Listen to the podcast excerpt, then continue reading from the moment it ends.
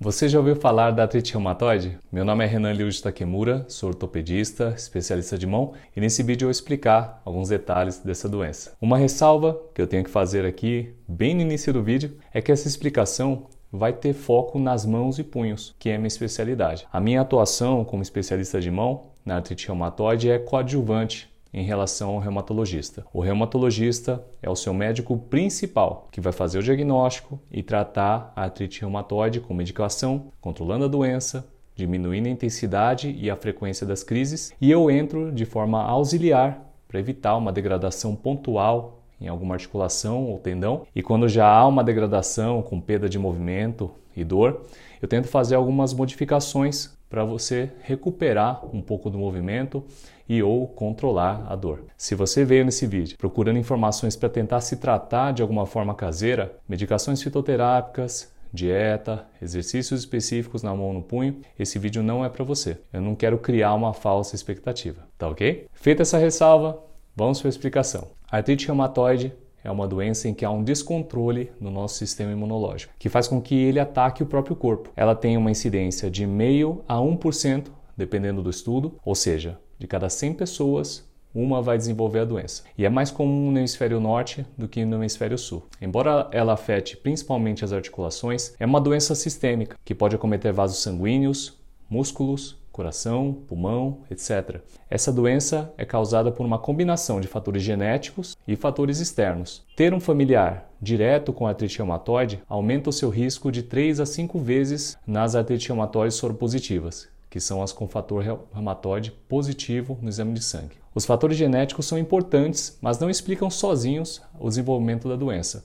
Prova disso é que gêmeos monozigóticos, que dividem 100% do DNA, têm grau de concordância de 15 a 35%, ou seja, de cada 100 gêmeos com artrite reumatoide, só 15 a 35 dos irmãos vai desenvolver essa doença. Isso prova que fatores de fora do nosso corpo, extrínsecos, contribuem para desenvolver a doença. E quanto aos fatores extrínsecos, tabagismo pode ser um fator de risco que aumenta a probabilidade de você desenvolver essa doença. Outro fator que é citado como um possível fator de risco é a infecção bacteriana, mas nunca foi provado como sendo isoladamente responsável como causa da doença. A artrite reumatoide ataca principalmente a membrana sinovial, que é uma membrana que está revestindo as nossas articulações e os nossos tendões. Nessa doença, temos uma infiltração de células inflamatórias em todas as camadas da membrana sinovial e isso faz com que ela fique mais grossa, hipertrofiada. Essa membrana sinovial hipertrofiada é também chamada de panos. Provoca danos na cartilagem e nos ossos abaixo da cartilagem,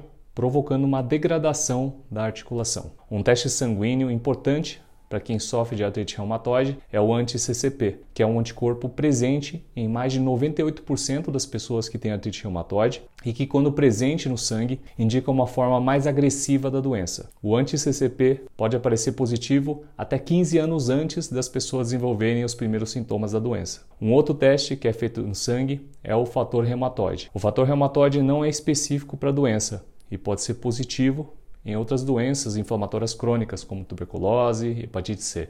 Então, ter um fator reumatoide negativo não significa que você não tenha doença, e ter ele positivo não significa que seja artrite reumatoide. O diagnóstico da artrite reumatoide não é feito isoladamente por nenhum exame de sangue. O reumatologista tem que juntar várias pistas, tanto da consulta, quanto dos exames de sangue, quanto dos exames de imagem, para fazer o diagnóstico da artrite reumatoide. A artrite reumatoide, apesar de ser uma das doenças inflamatórias mais comuns que causam a degradação avançada e precoce das articulações da mão, não é a única doença que faz isso. Lúpus eritematoso sistêmico, esclerose sistêmica, gota e pseudogota são todas doenças que também fazem isso. Cada uma delas tem um padrão específico de envolvimento da mão e precisa de um olhar atento do médico para fazer o diagnóstico correto e tratar corretamente. E quais são as características que fazem com que eu pense em artrite reumatoide? Ela normalmente é simétrica, ou seja, envolve articulações dos dois lados do corpo, envolve várias articulações. Na mão é mais comum acometer o punho, articulação carpometacárpica, articulação interfalangiana proximal dos dedos. Ela pode envolver também outras articulações, como coluna,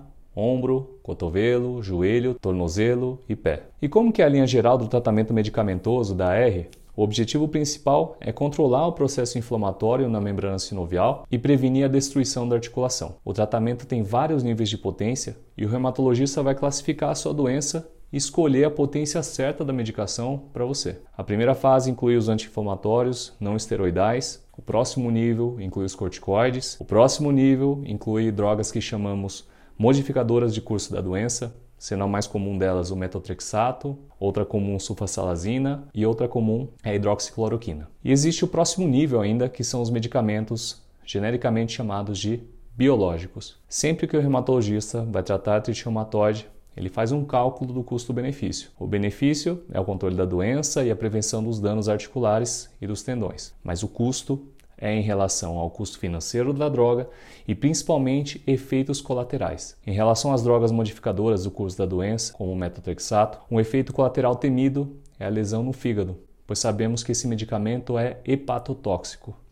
e requer monitoramento constante. Outro efeito colateral é a diminuição da imunidade. Os biológicos aumentam a chance de infecções oportunistas, que não aconteceriam se você tivesse com a imunidade normal. Há estudos que mostram uma chance duas vezes maior de infecção em relação a pessoa saudável nas cirurgias ortopédicas, com as maiores incidências de infecção em cirurgias no cotovelo e no pé. E qual que é o momento de iniciar o acompanhamento com especialista de mão na artrite reumatoide? Isso você vai aprender no nosso próximo vídeo.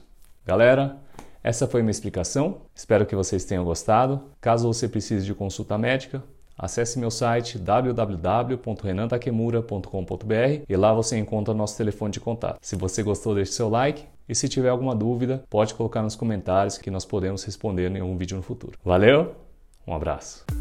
Esse foi mais um episódio do meu podcast Nossas Mãos. Esse conteúdo é meu presente para você que quer aprender sobre as doenças da mão no nosso cotidiano e esporte. Só peço que siga esse podcast e avalie com 5 estrelas para que mais pessoas consigam ter acesso a este conteúdo. Lembrando que esses áudios que você está ouvindo são extraídos dos vídeos do meu canal do YouTube, Ryuji Takemura. Lá você confere o conteúdo completo com imagens e som. E se você tiver alguma dúvida, pode entrar em contato comigo através do meu Instagram, arroba Um forte abraço e até breve.